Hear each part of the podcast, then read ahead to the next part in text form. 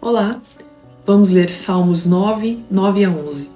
O Senhor é também alto refúgio para o oprimido, refúgio nas horas de tribulação. Em ti, pois, confiam os que conhecem o teu nome, porque tu, Senhor, não desamparas os que te buscam. Cantai louvores ao Senhor que habita em Sião, proclamai entre os povos os seus feitos.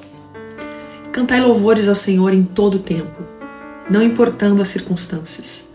Se as coisas estão bem, se as coisas não estão, louve ao Senhor. Quando louvamos, declaramos nossa confiança no Senhor, por tudo o que Ele é e por tudo que Ele faz. O louvor silencia as vozes contrárias de acusação e de derrota.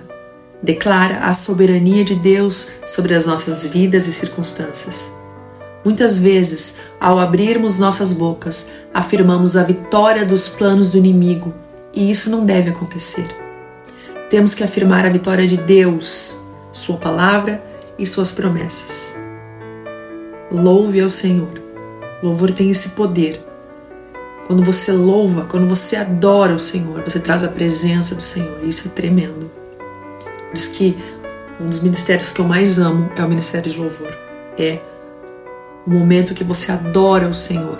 Sabemos que a adoração é um estilo de vida, mas aqui nós estamos falando de música, de canções, né, que conectam o nosso espírito ao Espírito de Deus. Então, quando você não tiver forças para orar, não tiver forças para ler a palavra, louve e adore o Senhor. Amém? Com suas palavras, escute louvores. Davi, quando estava angustiado, o que, que ele fazia? Ele tocava, ele cantava. E a palavra diz que isso fazia com que os espíritos ruins saíssem de perto, que ele se acalmasse. Então, louve ao Senhor. Amém? Declare com o seu louvor, com a sua adoração, a vitória de Deus, a vitória que a palavra de Deus te dá e as suas promessas. Amém? Deus te abençoe em nome de Jesus.